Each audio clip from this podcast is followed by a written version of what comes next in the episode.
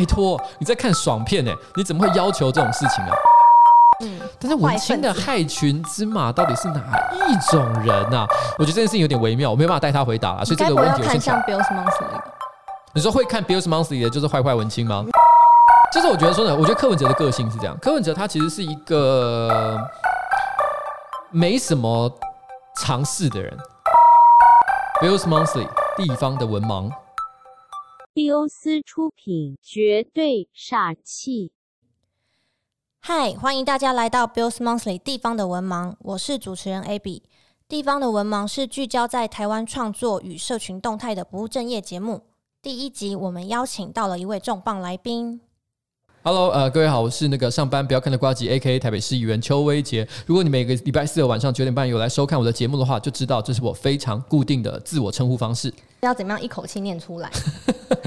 没有，我只是想很快速的讲我这个人，呃，非常多的几个重要身份当中，我觉得两个最重要的一件事情。当然还有很多其他的东西啊，譬如说，呃，蔡炳纯的老公就是我老婆。你知道，如果今天真的要念的话，其其实它可以像是这个，我想想看，《冰与火之歌》念那个龙后的那个称号一样，一口气念个七八个出来，应该不是太大的问题。因为你是斜杠嘛。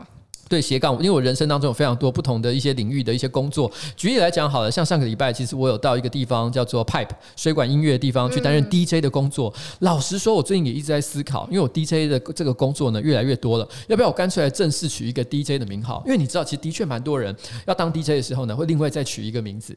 所以我就想，嗯，叫 DJ 叉叉叉。但到底有什么名字比较响亮、比较帅，可以跟我现在的名字呢既有一点连结，但是又可以做出一些区隔？我还没想到就是了。钻石蛙，钻石蛙，这个有一点点梗啊，有一点梗。可是我觉得作为一个 DJ 的名字好像不够帅，因为 DJ 的名字好像感觉上应该是些英文缩写。然后让人觉得有一点点高深莫测，但是问题是你认真的就解释一下，大家觉得哇哦，好像很酷。举个例子来讲好了，像我个人很喜欢的一个 DJ 是那个法国的 Dive Punk，Dive Punk 他是他们的音乐哇，每一张专辑我都非常的喜欢，我也都非常爱啊，听到一个爆炸的程度。那他们的名字就蛮帅的，就是呃蠢朋克嘛，蠢朋克听起来这个概念就哇，好像有一点点很有态度的感觉。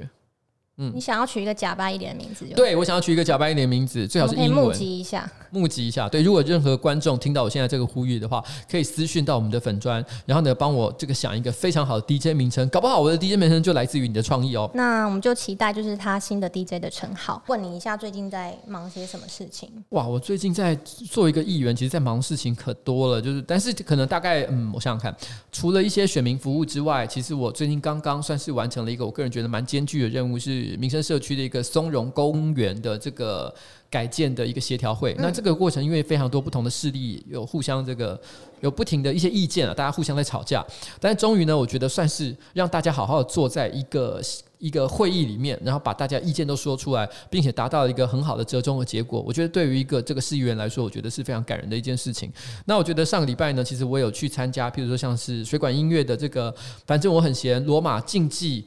呃，这个这个总决赛的最后的赛后 party，然后担任一个对 freestyle 做了一个暖场的 freestyle DJ 的角色。其实它是所谓的 back to back 啦。嗯，在在这个 DJ 的各种活动里面，有一种东西叫 back to back，就是两个 DJ，然后呢，你放一首，我放一首，大家互相 battle 哦。你挑的歌，看看我，你挑了一首歌出来，我能不能挑出一首比你更嗨的？然后让现场的观众一步一步堆叠那个情绪起来，让大家变得更加的兴奋热情。我想这个就是这种 back to back 活动当中有趣的地方。我以前没做过，所以你 battle 的对象是反正我很闲。No no no no，反正我很闲是第二段。其实我那个时候是跟伤心欲绝的这个关敬刚，他也是 s h o t g u n 的两位主持人之一呀。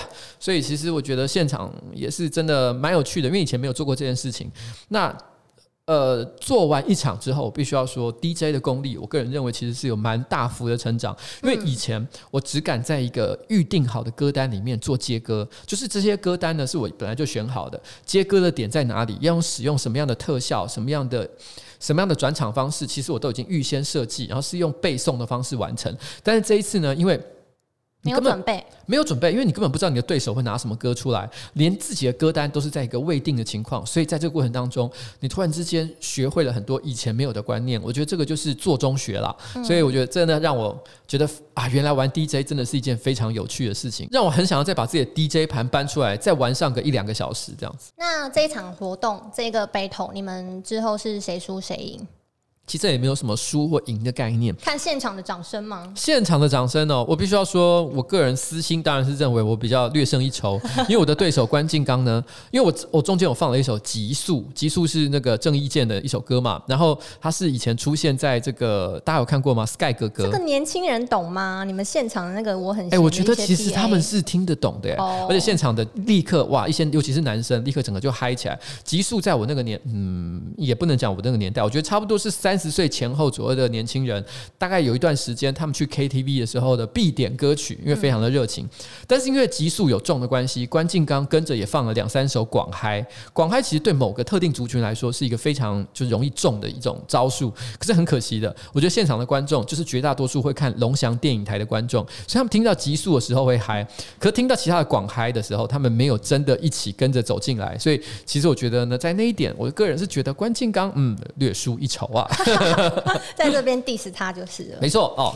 刚刚分享最近就是在做的一些事情嘛，还蛮有趣的。罗马基金生死斗，那你有没有最近关注一些，比如说电影啊，或是音乐，或是一些文学作品之类的，可以跟读者分享？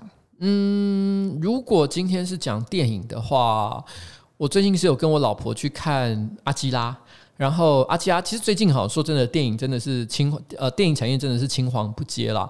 那很多大片。那大家都是万众期待的哦，要不然就是 delay，要不然就是连开拍都还没有开拍。嗯，那我们本来跟老婆呢，一直都很期望七月的时候可以看《天能》，《天能》就是那个哎，那导演诺兰嘛，对诺兰的新片，本来是很希望可以看到这部片，但是问题是好像也是延迟到八月才会上映，对。觉得有点可惜啊。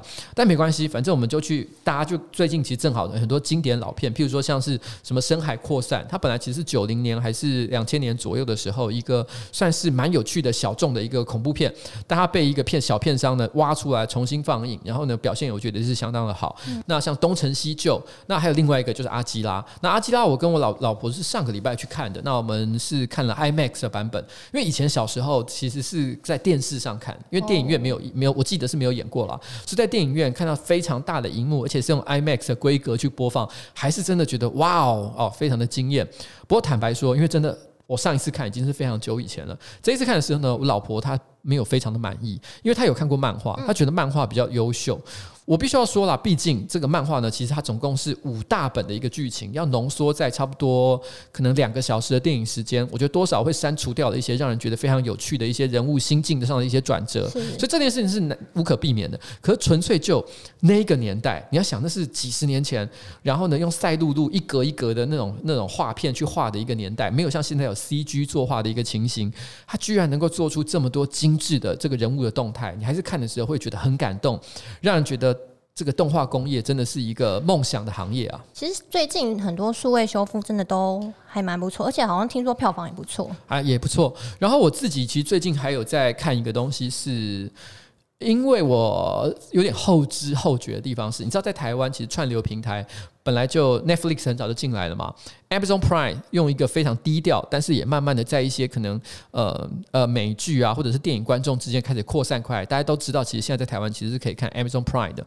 那更不要提我们本土的，像是 Catch Play 啊，或者是 Friday 啊，一些其他的一些影音平台，陆陆续续都上架哦，Line 也有哦，大家都可以看到这个 Line TV，然后可以看到很多很多的影音节目，但是。我一直都觉得有一块这个这个三这个怎么讲呢？这块圆形的大饼当中少了很重要的一块，就是 HBO。因为有很多我很喜欢的一些美剧，譬如说像是《冰与火之歌》啊，第八季也喜欢吗？其实我个人是没有觉得很糟啦，我还是看得下去的，我还是很喜欢的，好不好？好，但是我相信我我很期待原著会有什么样不一样的诠释。不过这是题外话。然后像是什么车诺比啊，然后还有很多很多 HBO 的经典美剧，其实在所有的刚以上讲到的平台都是看不到的。好，像 Fox 也也也也是呃，我刚可能少讲了 Fox，反正就是。这些平台上都看不到，但是你又很想看，所以我们都只能够用一些盗版或者是不太正当的方式啊，Westworld 对。但是我没想到，我最近发现，原来 HBO Go 是有办法在手机上看，可以吗？可以我不知道这件事哎、对如何？你教大家一下。然后 HBO，但是因为 Apple TV 可能因为种种因为授权或其他的因素，你没有办法在 Apple TV 上，因为我家 Apple TV 嘛，我平常都在 Apple TV Apple TV 上看这些串流。但是问题是呢，虽然 Apple TV 上找不到 HBO Go，但是只要你的手机上有装 HBO Go，然后呢有完成付费动作的话，你可以把它就是映射到你的 Apple TV 上，所以你就可以看所有 HBO 的美剧。Oh my god！我简直像发现了新大陆一样。我现在最近拼命在追的一个东西是 Silicon Valley。Silicon Valley 其实是一个叫做呃《戏骨群虾传》。之前我曾经在这个用盗版的方式，对不起，我看了第一、第二季，我觉得非常的精彩，因为它其实是在讲科技新创业的一些这个喜剧，有点 C con，，就是有点像 C con 的。但是问题是，它是在讲科技新创。绝大多数过去不管是电影还是美剧，在讲到科技新创的时候，都是用一种非常弱智，然后呢，呃，不是很，不是真的很。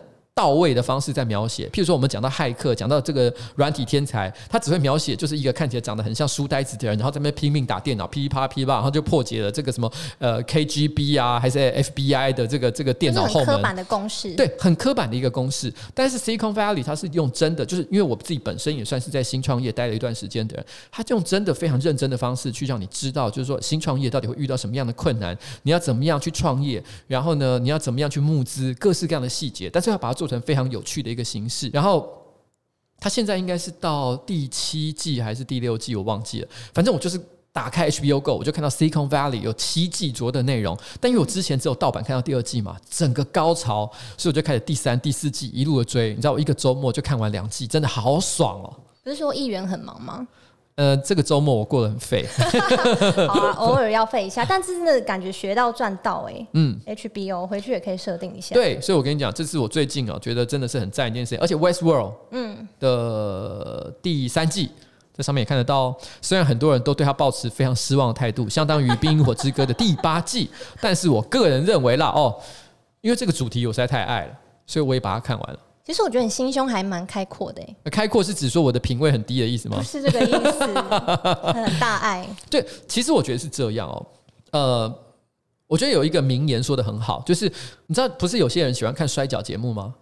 然后，但是你知道，有些人却看摔跤节目的时候却无法享受，为什么？因为很多人在看摔跤节目的时候，他还是用看一般电视节目的角度去看摔跤，所以他就会觉得，哎，怎么每个人都看起来像是在演戏？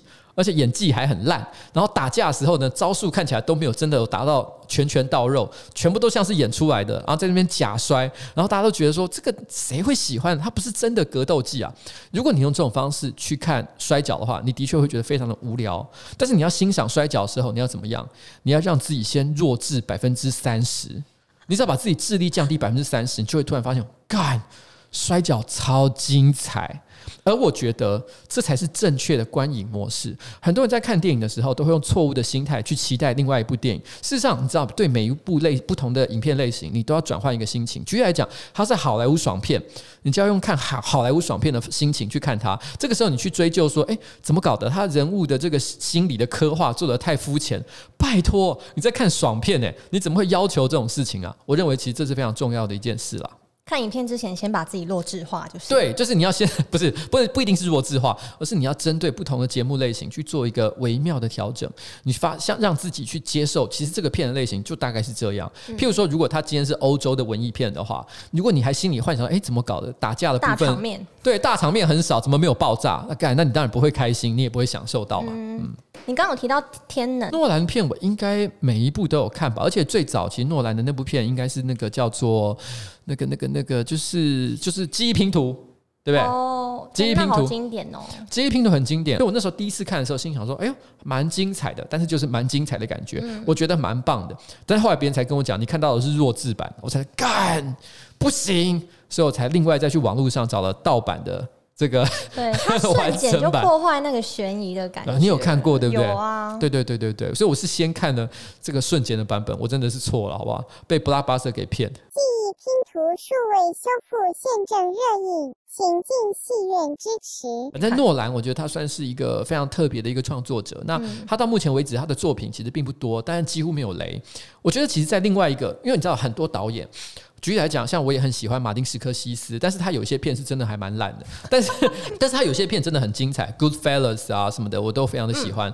但如果如果你今天要在我影史当中挑出那种少数几乎没什么雷的，我跟你讲，我觉得诺兰到目前为止真的还没有还没有跌谷过。那另外一个我觉得还没什么丢点过，大概就大卫芬奇吧。大卫芬奇也好强，他几乎每部片我都觉得哦，他出来就一定要看一下哦，就那种感觉。大师级的，嗯，那接下来是 open mind 的时间。open mind 顾名思义就是你想要讲什么都可以讲什么，你要 diss 或是指教都可以。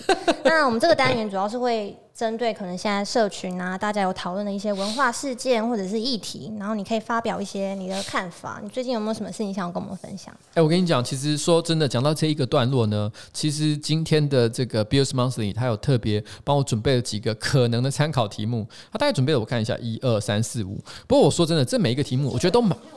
第六个，你还有第六个是什么？我看一下。第六个是坏坏坏坏文青是什么东西呀？坏坏台派转转变而来的哦，转变的坏坏文青。可是我不知道文青到底哪里坏坏。哇，坏坏的文青会做什么样的事情？你可以跟我解释一下吗？但是总而言之呢，其实按照台通之前跟我聊天的时候逻辑，他们讲坏坏的什么的时候，就是指这一群人当中的害群之马。嗯，但是文青的害群之马到底是哪一种人呢？我觉得这件事情有点微妙，我没有办法带他回答了。所以这个问题要看像 Bill's Monthly 吧。你说会看 Bills Monthly 的就是坏坏文青吗？你是这个意思吗？然后看小日子的就是好好文青。我先离开，你不要那边树敌哦，不是我讲的。其实其实我是不知道，其实我觉得这件事情很有趣。像譬如说我自己是做新媒体嘛，很多人都会预设，其实新媒体其实有些人是竞争的关系，因为大家都要互相抢夺对方的眼球，所以我们之间的关系会。不太好，会认为我们是竞争，或者是他们觉得有些人做的节目内容可能跟我品味比较有差距，所以我们一定跟他感情也不优。可事实上，我觉得在这个新媒体圈，我认为大部分的人感情是都挺不错的。我不晓得啦，就大家都以为我们是敌对的，其实我们都是可以互相在一起喝酒、喝咖啡的，共荣共好。对，共荣共好。所以你们跟小日子应该也蛮好的吧？赞赞，好赞赞，是不是？好朋友。等下小日子在下面留言说屁啦！你不要再乱讲话哈。OK，那我们不要聊坏坏文，不要聊坏坏文青，是继续往上聊，是不是？我觉得这边哈，我就简，因为有几个问题，我是觉得已经太多人讲了。说三倍券，我觉得这个问题已经太多人谈，没什么好说的。那另外一个什么柯文哲与公车，我想想看，这应该是在讲一二八零的事件。我觉得一二八零这事情其实也蛮简单的，我认为是这样了哦。这个问题就好像是你开一间吃到饱的餐厅，因为一二八零本来就是吃到饱的概念嘛。如果哪一天突然之间出现了像是芊芊哦，或者是我不知道丁丁吃龙虾，对，就是像这样的一个大胃王，然后呢？一口气把你家的东西全部吃光。老实说，你今天开店赚钱，你也要预期会有这种结果的发生，所以你还是应该好好招待他们。你不能够因为出现一两个大胃王，你立刻就觉得说哇干，这个他们一定是做坏事，这不应该是如此嘛？你既然要开门做生意，这种这种一方这种承这种损失就必然是必须要承受的。而且实物上来说，其实我们也后来有一些这个新闻报道也有提到。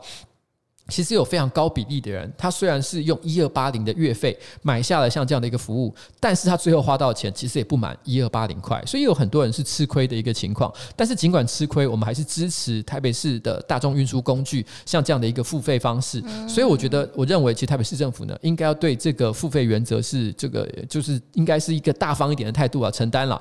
那因为我觉得，我觉得问题是这样，我觉得柯文哲他是一个有的时候。你想要大聊柯文哲是不是？也也没有啦，不是，就是就是，我觉得说呢，我觉得柯文哲的个性是这样，柯文哲他其实是一个没什么尝试的人，然后 然后，所以他有时候会讲一些他认为有道理，但其实没道理的话。不过，我觉得他身边其实是有一些很不好的人，但也有一些很有尝试的人。那如果是那些很有尝试的人，他的话有听进去的话，他应该就会知道，其实他搞错了。我举个例子来讲，像他的副市长，其实黄珊珊，其实我个人认为他就是属于那种很有尝试的人。那你如果像这种议题去跟他好好讨论的话，通常你都会得到一些比较令人满意的答案，大概是这样了哦。所以我觉得是柯文哲，哎，可怜。那你觉得柯文哲的幕僚比较头痛，还是你的幕僚比较头痛？哇，这个我觉得等级不太一样，因为这个问题就好像。我们两个假设都是呃有超能力的超级英雄好了。但是我的等级大概差不多就是蝙蝠侠，那他是超人，你知道我意思吗？他是那种眼睛会射镭射光，然后一口气可以把飞机抬起来的。但我勉强来讲，不过就是这个比较会打架一点而已。苦练型的，对，苦练型就是你知道，因为他是台北市长，台北市长可以做的事情，其实远比一个台北市议员要做的非常多非常多。所以代表一件事情是什么？如果他 key 拱起来，他眼睛发出镭射光，可能一座山就不见了。所以他能够制造的破坏是比较大的。所以我觉得他的幕僚铁定是比较痛苦。我的幕僚呢，他顶多就是觉得我在网络上乱讲一些干话的时候，引起了许多众怒时，我的我的团队会开始觉得，哦，老板，你可不可以不要这样子？可是我必须要说，我也很感谢我的团队。当他们说“老板，请你不要这样”的时候，不是因为他们觉得我给他们增加了很多无谓的工作，而是单纯的他们希望，他们觉得我不希，他们不希望我因为这样的关系受到太多的困扰，希望我可以过一个更快乐的人生。他们是站在我的角度去想，所以我我还是很感谢他们。他们基本上是为了我好了。而且我觉得还蛮感人的，因为我看到那个他们给你看迷音图那一集，有没有？就是有人居然就是四点在那边跟你不断的按你从前贴文的赞，只是为了让你不要看到就是那些很烦的讯息。对对对对对对，所以所以其实我说真的，他们真的对我非常非常的友善。那像昨天晚上，其实我一度也稍微小小的就是在网络上讲了几句话。但是因为我觉得，因为之前有这个影片的关系，所以我觉得很多我的算是忠实的观众，他们其实也都有注意到，就有的时候我在半夜忽然会 key 拱起来的现象，所以他们一发现我在 key 拱，很多人就开始丢私讯，就说：“哎，老板，老板，冷静，冷静！”而且还出现了一个很可爱的女生，主动跑来跟我讲说：“哎，老板，你真的不要这样，赶快去睡觉。”因为前面都是一些男生在讲这些事情，我就不太想理他们，继续在生气。可是因为突然出现了一个可爱女生，然后我就气消了。这样对吗？我这点我必须要说，这点我就是非常的对自己个人的呃身体的心跟心灵是非常的老实。对对对对对。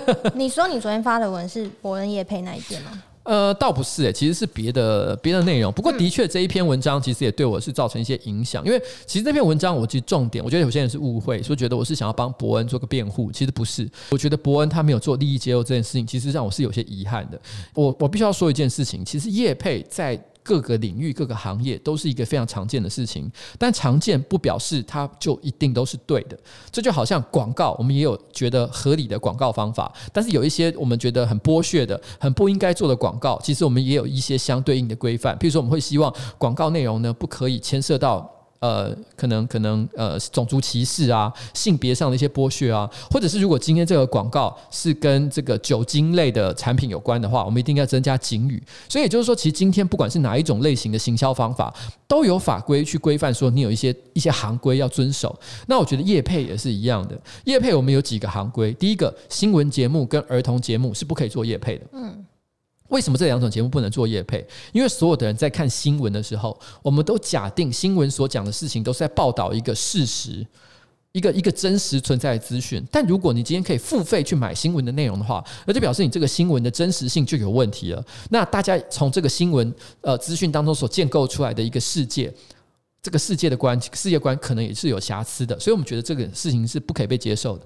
那为什么儿童节目不可以夜配？是因为我们觉得儿童儿童的这个身心灵的这个成长都还不是非常的健全，所以如果他接收到太多错误的商业资讯的话，也可能会对他的发展产生一些问题。所以我觉得这两种节目不能夜配。我认为其实是放诸所有的先进的民主国家来讲，我觉得都是一个非常合理的标准。我也认为这件事情只只要这两个节目有夜配，都应该要受到谴责。但其他类型的节目，我觉得其实。是可以业配，但是他们必须要遵守一定的行规。我举个例子来讲，像你看台湾很多的综艺节目，呃，那种什么。给女生看的，就是那种会讲说那种呃婆婆妈妈什么美不一定是美妆节目，它可能单纯的就是那种我不要讲我最大，我没有要讲谁了，你怎么讲出来了？我刚刚正在想要怎么形容这类型的节目，就是那种会找一堆大嫂啊，然后讲一些个人生活啊，然后情感啊。但你有没有发现一件事情？他们时不时其实也会做一些美妆的内容，还会邀请专家牛儿老师或是谁跟你讲说，哎，这个东西要怎么样遮瑕，怎么样去防晒，然后呢会有一堆大嫂团，他们说哇，这真的非常好用。用有的东西，有的内容，我相信他是发自内心的，觉得说，反正因为夏天到了，做一下防晒的这个专专题，一定有人会看。但是有一些接塞到一个你觉得太离谱的地步，你就会觉得说，干你这个没有收钱，我真的不相信。可是因为他都没讲，他没有做利益揭露，所以你只能够用自己有限的这个资讯，而且不太客观的方式去判断说，我觉得这个东西资讯是假的。我相信还是有很多人无法做出正确的判断，所以因此去买了一些产品。我并不是说他们因为买这些产品会受到一些呃重大的损害，譬如说皮肤会烂掉，不见得啦。但是问题是，的确他们有可能会因为这些这些资讯上的错误引导，导致他们做出了错误的消费选择。我觉得这些东西都是不好的。如果你一开始就讲好这个东西有业配的内容，我觉得其实广告的的的效果还是会有。但是问题是呢，大家也会因此比较知道说，哦，今天这一段到底所谓何来？我到底要怎么看待这边的广告资讯？我会比较有个判断的依据。但是我觉得其实你看到伯恩这次的节目。我不反对他收钱，他要收钱是他家的事情，我自己是不收啦。但是问题是，他要收钱，我不反对他，但是我认为他必须要做利益揭露，这是我整段文章非常重要的一个概念。因为其实我觉得那个时候呢，我觉得有一些人会拿这件事情出来判出来批评说，诶，网红怎么可以收钱做业配？你都已经有广告费了，为什么你还可以收额外收这个跟这个广告主收钱？比如说让政治人物来上节目，额外这样这样不是？多重收费吗？你为什么要那么想要赚钱？可是我这边就是我那篇文章，其实重点是在于说，其实对于任何一个媒体行业来讲，其实想办法赚到钱，然后呢做出更高品质的节目，是一个非常必要的一个行为。今天并不是说一个节目有收费，就表示它一定不能做业配的东西。譬如说像好莱坞电影也是一样的概念，好莱坞电影有非常多的业配内容置入在其中，但你一样还是花三百块到四百块的时间的的的的的的台币，然后进到电影院去看啊。所以我觉得这件事情并有收费节目不构成它不能够做业配的理由。对于很多行业来讲，这是这个行业生存的必须。尤其是今天对于所谓的新媒体行业来讲，因为新媒体行业广告分润其实并没有大家想象中的这么多。以上班不要看来讲好了，我们一个月可以从 YouTube 那边拿到的广告业配，呃，广告分润啦，就是直接从就是广告收入来的，大概可能是二十五万到三十五万之间。大概是差不多就这个价钱，可是你知道上面不要看，我们总共养了将近十三、十四个人。我们其实一个月会花掉的现金流量，包含制作影片的成本，大概在一百万以上。那你想想看，那这中间的差额，我到底要靠什么来弥补？其实我们没有其他的商业模式的情况之下，其实业配是我们唯一的手段。如果我连这个都不做的话，我就没有办法做任何其他比较精致的内容。可是我们公司如果只剩下两三个人的时候，我们就只能拍一种影片，就是在沙发前面，然后呢开箱别人寄过来的零食或者是三 C 产品。对，就是啊，这东西好棒哦，好好。吃哦，这个爆米花如何如何？这个是大家想看的吗？我看也未必吧。你想想看，我今天要拍一支影片，我跟他说我们要到，我们有譬如说举来讲，我们有一个系列叫麻哥吃辣系列，马哥吃辣每一集都会跑到国外去，譬如说大阪啊，或者什么冲绳，或是哪里一个国外，然后呢去吃当地特有的这个麻辣的食物。哇，这个光是飞机票就多少钱呢？你觉得如果我今天是靠广告分润的话，我有办法做这种节目吗？当然是不行的。所以。这就是我在讲的事情，就是说，我觉得业配本身并不可耻，也并不是不可做，但是问题是要遵循一定的商业道德，就这样。我觉得你刚刚讲到两点蛮好的，其实一个刚刚最后讲的就是说，现在使用者要为内容付费这个概念跟价值观嘛，嗯，然后另外一个应该是大家常常会在想自媒体是不是媒体，嗯，那在做新闻的网红，他们需不需要就是一个新闻的伦理跟道德责任？那在你的观念其实是需要的，而且这件事要被慢慢的建立跟培养。对，呃，虽然其实这部分我认为，因为。其实商业植入哈，它其实，在台湾目前的规范并没有太多。像我刚刚讲新闻跟儿童节目不能业配之外，其实相关的一些规范没有太细。原因是因为其实商业植入的形式实在太过丰富了，而且它不断的在演变。你就算增加了很多规范，马上就会有人想到新的做法去规避这个规则，所以导致说，我觉得现在其实大家并没有一个很明确的一个法则，说我到底什么东西是不可以做，什么东西是可以做。但我觉得啦，细节不要讲太多。我认为只要能够做到利益揭露，我觉得大部分都不会有太大的问题。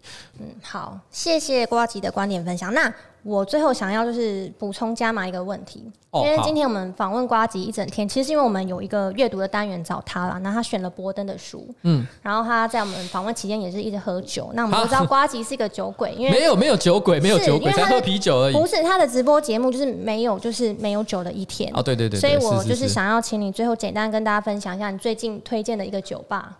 哎，我最近推荐的酒吧不藏私哇！我先讲，我最近其实我说老实话，最常去的一个酒吧，也就是我每个月都会去个两三次的酒吧呢，是我绝对不能讲的，因为那是我跟我老婆私下真的会去的地方。哦，那个酒吧呢？它平常你去的时候。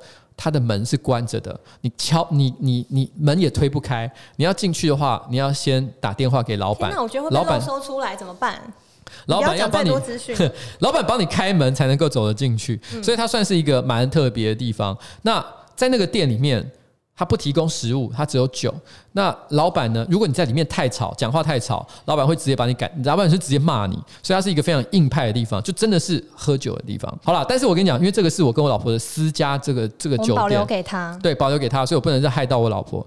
但是我觉得还有一家店，我个人觉得还不错的，我这边可以推荐给大家。小城外，我觉得大道城店它，有二店了诶，二店我还没去，嗯，但是我觉得它的这个大道城店呢，我觉得气氛蛮好的，然后然后呃呃酒也还不错。那因为我老婆最喜欢的酒是 Hanky Panky，我老婆曾经说她觉得她小小城外的 Hanky Panky 是目前她在台北市喝到的第二名。